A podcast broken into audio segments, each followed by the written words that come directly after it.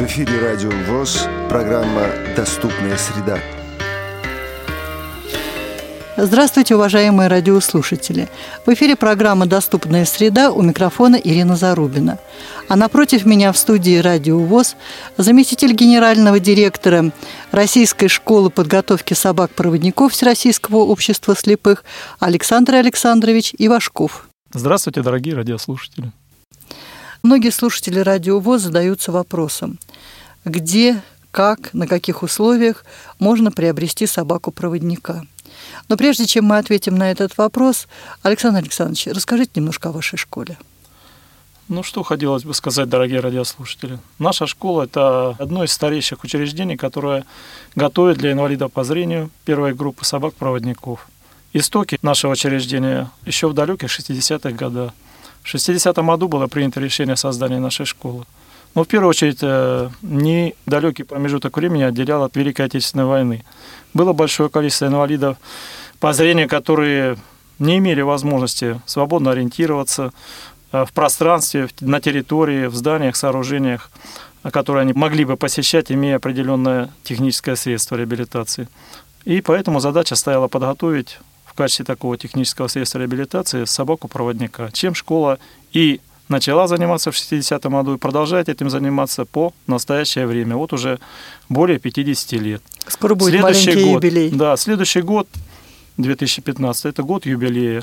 Не только юбилея ВОЗа, но и юбилея нашей школы. Ну и теперь давайте перейдем к следующему вопросу. Как человек может попасть в школу подготовки собак-проводников, какой пакет надо подготовить и куда с собранным пакетом документов инвалид по зрению должен обратиться? Это наиболее серьезный вопрос, и я почти два года работаю в школе. При заезде инвалидов для получения собак-проводников я всегда с каждым инвалидом персонально беседую. И знаете, в чем основная проблема? Что люди не всегда информированы о том, что есть школа подготовки собак-проводников, есть возможность у них при определенных требованиях получить собаку-проводника. То есть информирование идет недостаточное на сегодняшний день, я считаю. Для того, чтобы человек, инвалид по зрению первой группы, получил собаку-проводника, есть определенные требования. Мы не только готовим собак-проводников, но и обучаем инвалидов при их приезде в нашу школу обращению с собаками-проводниками.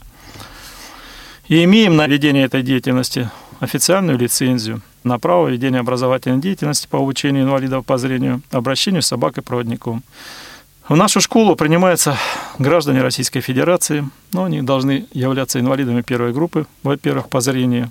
Должны быть люди эти не моложе 18 лет и должны быть направлены территориальным органам Фонда социального страхования Российской Федерации или других уполномоченных органов, к которым в настоящее время относятся органы социальной защиты населения ряда субъектов Российской Федерации.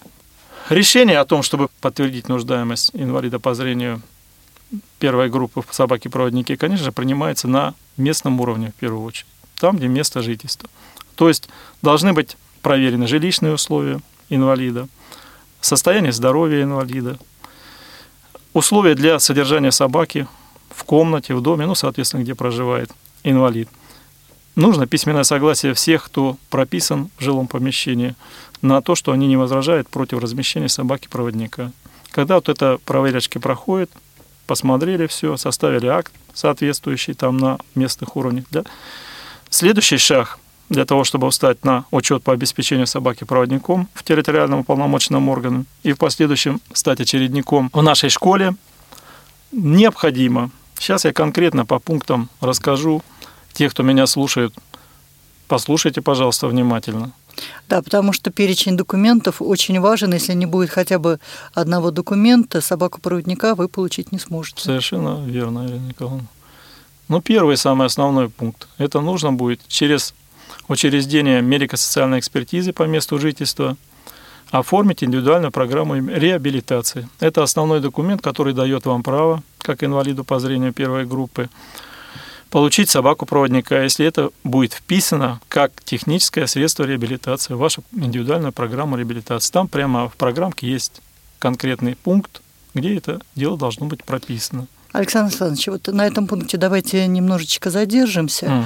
Угу. Не всегда медико-социальная экспертиза настроена на то, чтобы вписывать собаку-проводника, поэтому инвалид по зрению должен проявить инициативу и настойчивость, если по какой-то причине ему отказывают в том, чтобы вписывать собаку-проводника в индивидуальную программу реабилитации в качестве технического средства реабилитации. Добивается тот, кто хочет добиться этого. Для этого нужна настойчивость, ну, во-первых, знание. Без знания своего права на получение собаки-проводника, если вы осознали однозначно, что вы, да, вы имеете право на то, чтобы получить собаку-проводника. Значит, если у вас есть желание огромное это получить, значит, нужно этого добиваться. Этого нужно добиваться.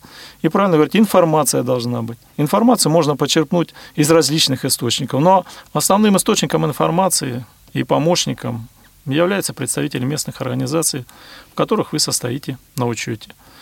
Также есть возможность обратиться и в региональную организацию, которая также окажет помощь в решении вашего вопроса. Получили вы на руки индивидуальную программу реабилитации, убедились в том, что там прописано, что вы имеете право на получение собаки-проводника. Следующий ваш шаг – это подать лично, либо через вашего представителя, заявление об обеспечении вас собакой-проводником в территориальный орган Фонда социального страхования Российской Федерации или в орган социальной защиты населения. Я почему дважды говорю, либо фонд социального страхования, либо орган социальной защиты? Потому что у нас на сегодняшний момент сложилась такая ситуация, что ряд регионов Российской Федерации работают через фонд социального страхования по обеспечению инвалидов по зрению собаками-проводниками. А ряд субъектов работает через органы социальной защиты населения. Выполняют они одну задачу. В принципе, их называют – юридическим языком это уполномоченные органы, которым предоставлено право заниматься вопросами обеспечения инвалидов по зрению собаками-проводниками. Как, впрочем, и всеми техническими средствами реабилитации. Да, да, и всеми другими. Это делается вами по месту вашего жительства. Как правило, везде присутствуют территориальные подразделения и фонда социального страхования, и органов социальной защиты населения. При подаче заявления вам необходимо будет представить ряд документов. Ну, во-первых, документ, удостоверяющий личность вашу, как правило, паспорт, индивидуальную программу реабилитации вашу. И страховое свидетельство обязательного пенсионного страхования представляется тоже. После представления данных документов вами будет заполняться анкета. Ну, анкета установлена образца, там предусмотрен ряд вопросов, касающихся ваших биографических данных. Плюс добавляется туда информация или ваши пожелания по собаке, которую вы хотели бы получить.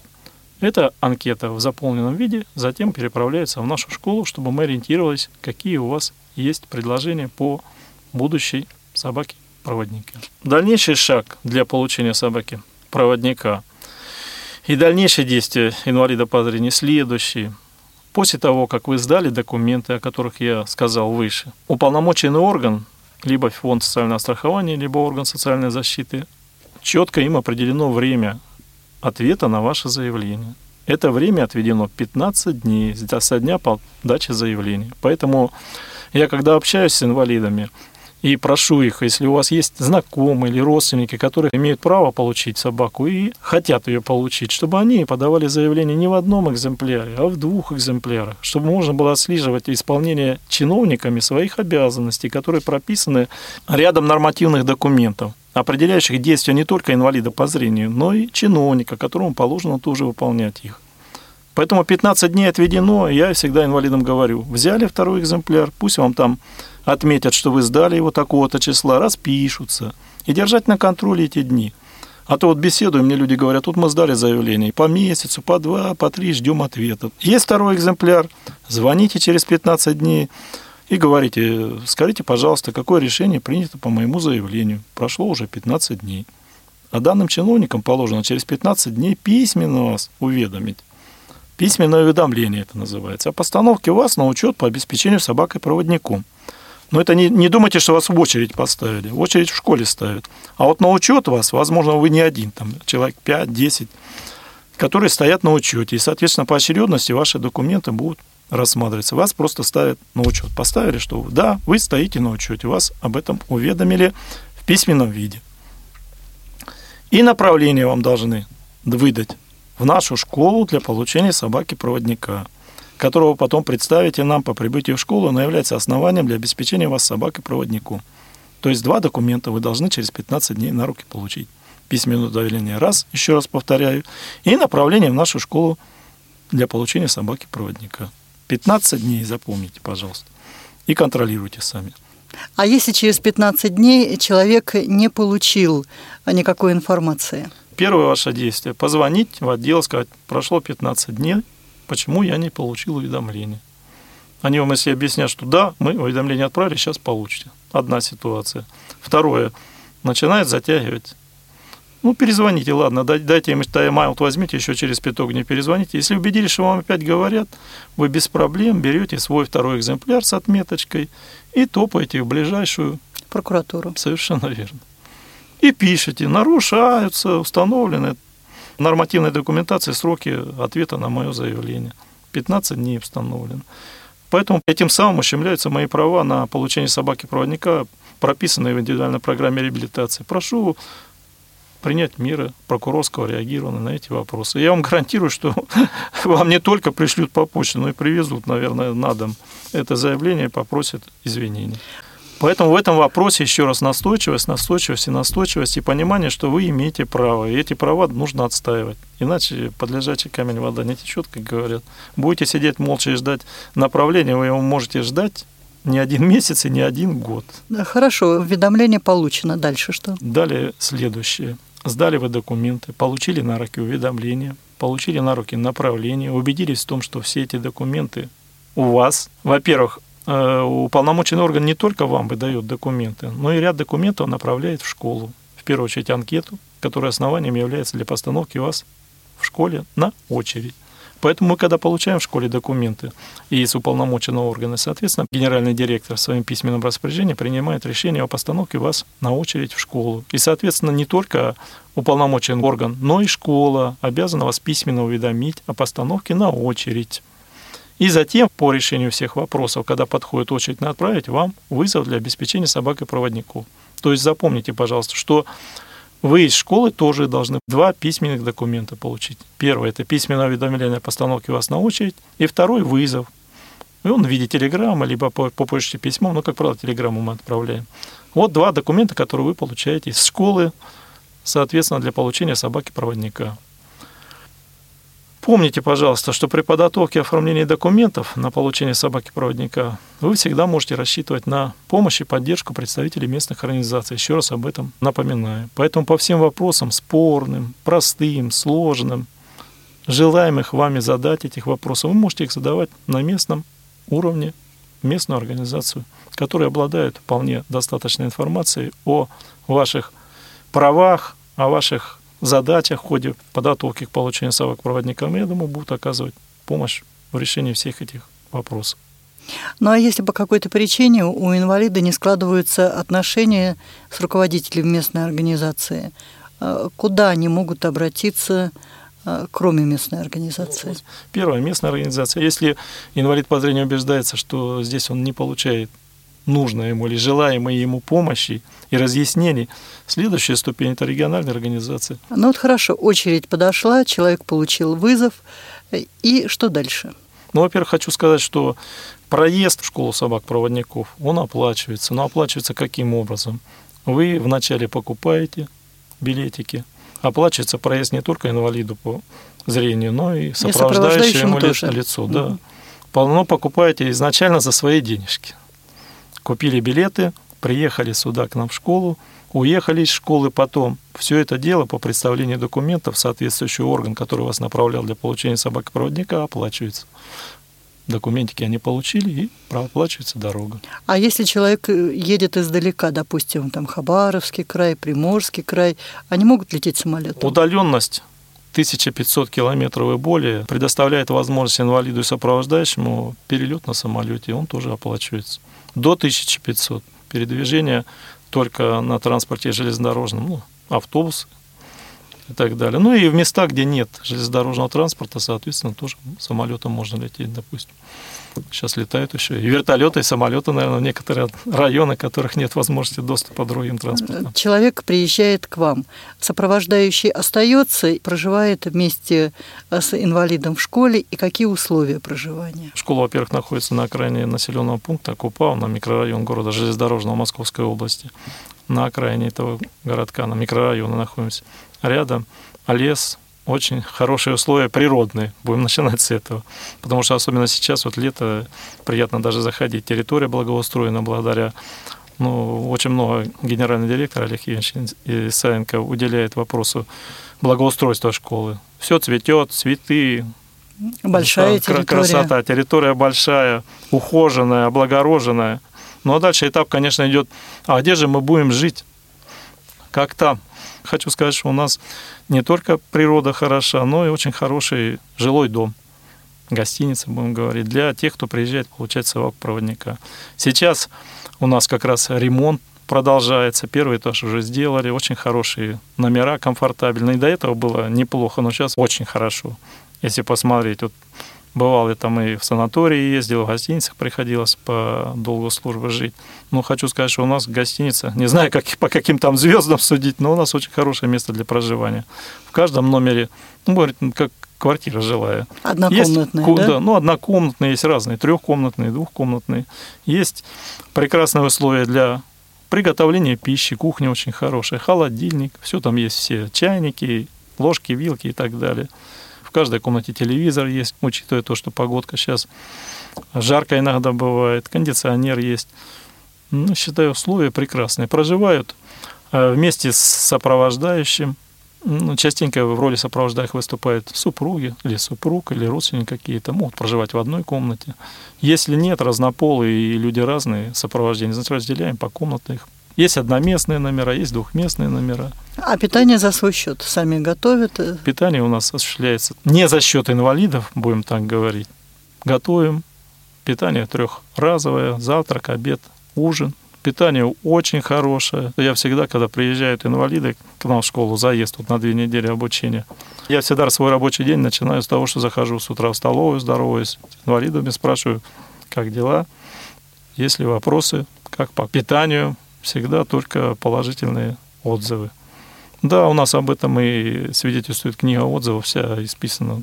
А сопровождающие хорошо. тоже обеспечиваются Сопров... питанием? Да, точно, все тоже. Сопровождающие ходят вместе с инвалидами, кушают там же, в столовой. И сколько э, длится проживание, обучение? Ну, у нас проживание и обучение две недели.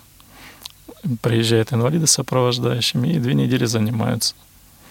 С собакой обучение идет, и потом сдача а когда идет там, обучение, сопровождающий принимает участие Соп... в процессе? Сопровождающему не возбраняется присутствовать, если он хочет просто ему интересно посмотреть. Но никто его не принуждает к тому, что он должен рядом с инвалидом ходить, потому что полностью бразды правления принимает на себя инструктор, который готовил для инвалида собаку, и он полностью отвечает за все вопросы, связанные с обучением.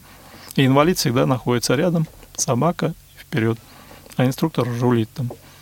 А как быстро проходит э, привыкание к собаке? Я вот понимаю, да и вы, наверное, понимаете, что собака в любом случае для нее инструктор – это о папа, мама, в зависимости от пола. Конечно, сложно собаке проводника сразу же перестроиться. Я вот всегда говорю инвалиду, что вот 14 дней пройдет, вот тогда собака полностью признает вас хозяином и будет подчиняться всей вашей воле. А пока отвлекающий фактор все равно есть. Это инструктор, который, будем говорить, определенное время с этой собакой постоянно занимался. Поэтому привыкание начинается только после того, как сдал экзамен, забрал собачку. Полное привыкание. Конечно, складывается определенный момент, что потихонечку привыкает, но основное, когда вот уехал, вот все, пошел отсчет, что ты и я, мы вдвоем ты ведущий, я ведомый. Обучение закончилось, инвалид уезжает к себе домой. В жизни бывает всякое. Вдруг собака заболела. Как часто вот такое бывает, что собака болеет, и человеку приходится ее заменять? При мне ни разу не меняли. Я не хочу сказать, что у нас там все гладко. Собаки такие же живые, как ну, и, это и живое люди. существо они всегда то, может заболеть. Они то точно так же болеют, поэтому государство предусмотрело и эти вопросы потому что идет компенсация. Получил собаку-проводника, инвалид по зрению, вот он приехал на место. Ну, во-первых, собаку-проводника на основании документов ставят на учет региональной организации. То есть знает, что собака-проводник получен инвалидом, проживающим и стоящим на учете. Понятно, что получил собаку-проводника, это ответственность людская. Это не только вот собака, она меня водит, но за нее отвечать нужно. Ее нужно выгулять вовремя, ее нужно Если она заболела или что-то, как говорите, к врачу-ветеринару отвезти. Это нужно заниматься все равно с собакой, ухаживать за ней, и помыть, и почистить, и все остальное. Но если собачка заболела, прямой дорога ветеринару. Есть определенная компенсация, которая предусматривает расходы на питание, покупку корма для собаки, ну и на ветеринарные какие-то оказания помощи ветеринарной. И какая это сумма? На сегодняшний момент она составляет более 19 тысяч рублей ежегодно. Один раз в год выплачивается. Но это же мало. Конечно. Но я тоже считаю, что немного. Но государство приняло... Особенно ветеринарное обслуживание, оно же очень дорогое. А любая собака рано или поздно заболеет. Ну, пока на сегодняшний момент так. А на сколько лет выдается собака? Каких-то четких рамок, на сколько лет выдается, мы и не можем. Это и было бы неправильно, потому что собака есть собака. А допустим, вот собака еще жива, но она уже не может выполнять свои профессиональные функции. Может ли инвалид по зрению получить следующую собаку? Да, инвалид по зрению может получить следующую собаку, а эту собаку при желании его оставить себе. То есть э, это допускается? Это допускается. То это... есть не обязательно ждать, пока собака умрет? Ну, она вот утратила свои качества, допустим, инвалид заявила об этом, что она меня не водит. Она меня не водит, она уже говорит, ну, возраст у собак бывает, и он менее длинный, чем, допустим, у человека. Он заявил о том, что она утратила свои качества, написал заявление – если он имеет право на это, и никаких не появилось препонов к получению другой собаки-проводника, и подтверждено, что собака утратила свои качества, как собака-проводник, соответственно, собаку он может получить другую, а эту собаку при желании, если он считал ее и другом своим, и предать ее нельзя, если он твой друг, он тебе помогал, оставить себе на доживание, будем говорить. Так. Но компенсацию будет получать только на работающую собаку. Ну, конечно, он доказал, что она потеряла свои навыки. Конечно, он будет получать только на собаку, которая работает как собака-проводник. Это а... за работу. Платят за работу собаки и на ее содержание определенно. Пусть, вы говорите, и небольшая, конечно, сумма, но пока так. Ну, а если сложилась так ситуация, что, не дай бог, умер хозяин собаки, дальше какие действия региональной организации? Действия региональной организации, во-первых, она должна об этом известить школу подготовки собак-проводников. Далее генеральный директор на основании письменного извещения со стороны региональной организации принимает решение о том, чтобы собаку вернуть в школу. Потому что эта собака в дальнейшем может быть передана другому инвалиду, который стоит в данный момент на очереди. Допустим, собака проживает в удаленном регионе. Якутия, Хабаровский край. Все равно собаку надо вести обратно. Мы занимаемся не только подготовкой собак-проводников, но и обучением инвалидов по зрению, обращению с ними. Если передавать инвалиду по зрению, который стоит в очереди следующий, и не обучить его работе с собакой-проводником, то у него могут возникнуть проблемы. Поэтому в каждом случае в таком принимать решение персонально, индивидуально. Потому что ведь нужно. на очереди могут стоять инвалиды по зрению, у которых раньше была собака, и они обучены, вы, умеют обращаться. Вы, вы вот вы правильно вопрос задали. Ситуация такая Конечно, если первичное получение собаки, есть вторичное, есть... Вот в этот раз дедулька один приехал, с ним бесил, восьмую собаку уже получает. Он еще помнит Орехова, первого директора школы. Вот ему сейчас уже за 70, я с ним разговаривал, вот говорю, ветеран. Можно историю писать и просить рассказывать, что и как было. Да, эти ситуации есть. Соответственно, я еще раз скажу, что в индивидуальном плане здесь нужно решать. Если человек имел до этого собаку, возможно, какое-то другое решение. Если человек первично получает, однозначно его нужно научить, как работать с собакой. Он должен сдать зачеты. То есть здесь индивидуально в каждой ситуации нужно разбираться и решать на уровне э, школьного руководства. Александр Александрович, в Москве, Санкт-Петербурге, в других городах, где есть метро, инвалиды по зрению не очень стремятся получать собаку-проводника, потому что имеются определенные проблемы при посещении метро. Вот какие действия предпринимает школа собак-проводников э, для разрешения этой сложной ситуации? Вопрос, который вы подняли, он является, в принципе, животрепещущим на сегодняшний момент – потому что у нас много инвалидов по зрению имеют собак-проводников. В разных местностях они проживают, пользуются разными видами транспорта. Вот в больших городах у нас есть вид транспорта общественного. Это метро. Вот в Москве, в ряде других крупных городов. Поэтому встает вопрос о том, что некоторые инвалиды хотят пользоваться метро.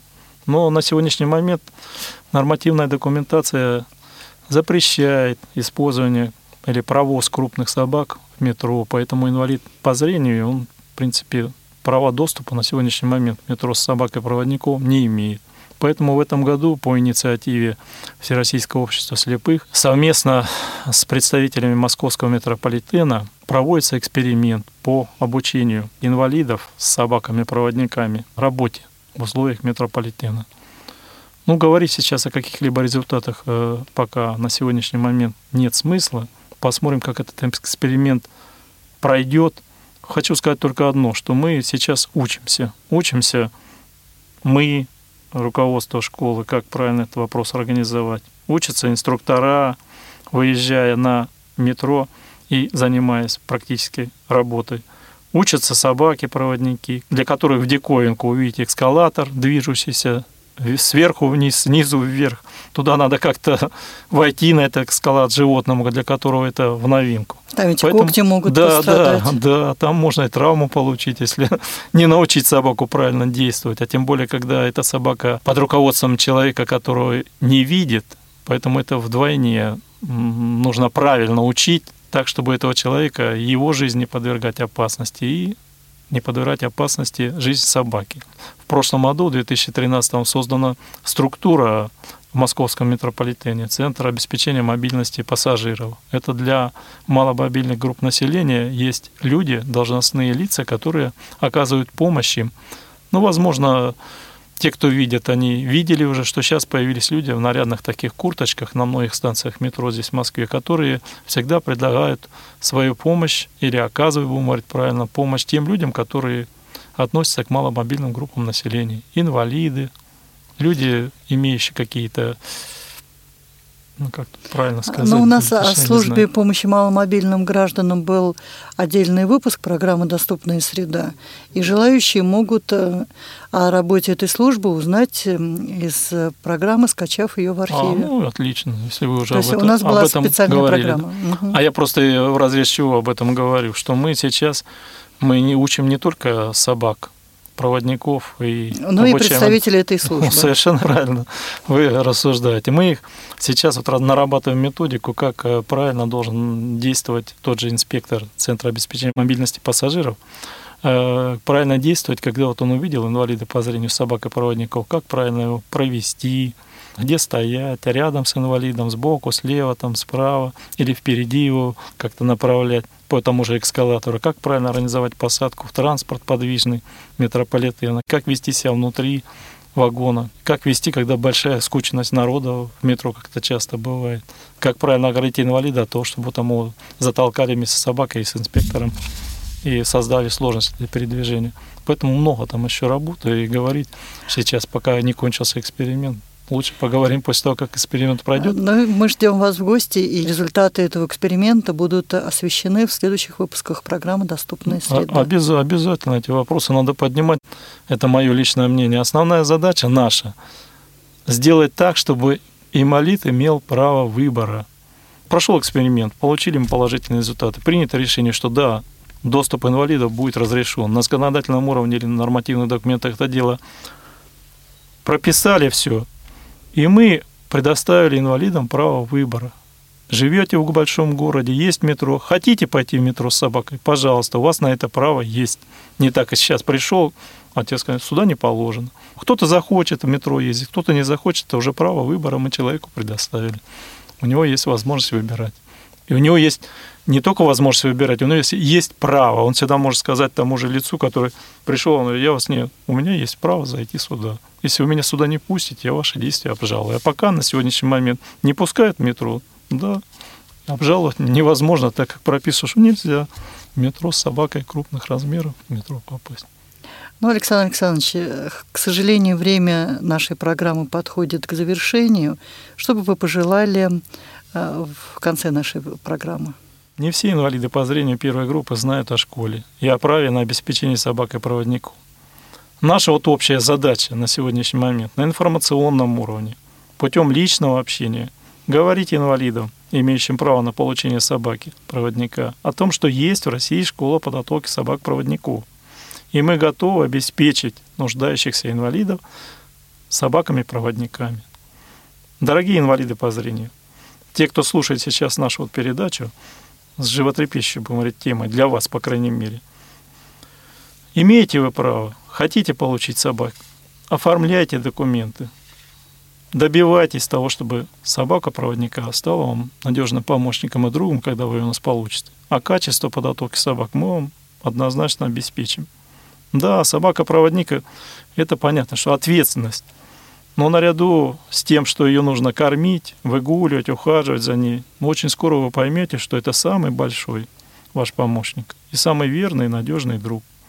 Приезжайте к нам, мы будем всегда рады вам помочь. Обеспечим вас хорошо подготовленной собакой-проводником. Что еще хотел бы сказать?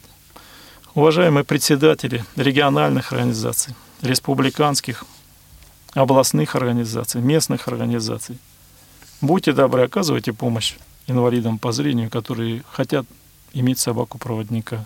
Информируйте их, помогайте, когда они к вам обращаются. Выявляйте желающих.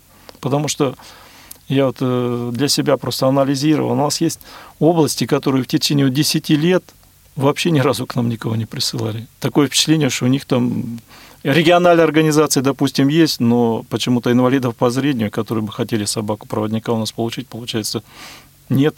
Или они не знают о, о нашей школе, либо желания у них нет получать. Но я думаю, что все равно люди есть, которые среди инвалидов по зрению, которые очень хотят иметь собаку-проводника. Хочу сказать, что я уже приводил пример. У нас не, некоторые получают, вот не единственный тот дедушка, который восьмую собаку получал. У нас есть люди, которые приезжают по третьему разу, по четвертому. Не только я привез, просто привел пример, как он, феномен. Восьмая собака, это уже много.